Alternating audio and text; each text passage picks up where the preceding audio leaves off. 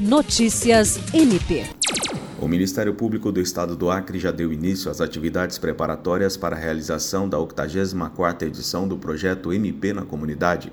Ele será realizado no município de Manuel Urbano no dia 23 de julho. Como uma das atividades, o MPAC se reuniu com o prefeito e secretários municipais de Manuel Urbano para apresentar o funcionamento do projeto e definir quais serviços serão disponibilizados nesta edição. Na ocasião, foi assinado pelos participantes um termo de adesão a fim de assegurar o apoio necessário da Prefeitura para a realização do evento. Após definir junto à Prefeitura as atividades que serão realizadas, foi iniciado a articulação com diversas instituições, buscando parcerias para garantir a disponibilização dos serviços públicos demandados.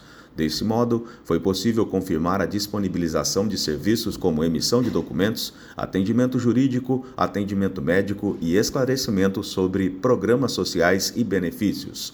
Uma triagem também foi feita para o casamento coletivo, que ocorrerá durante o evento.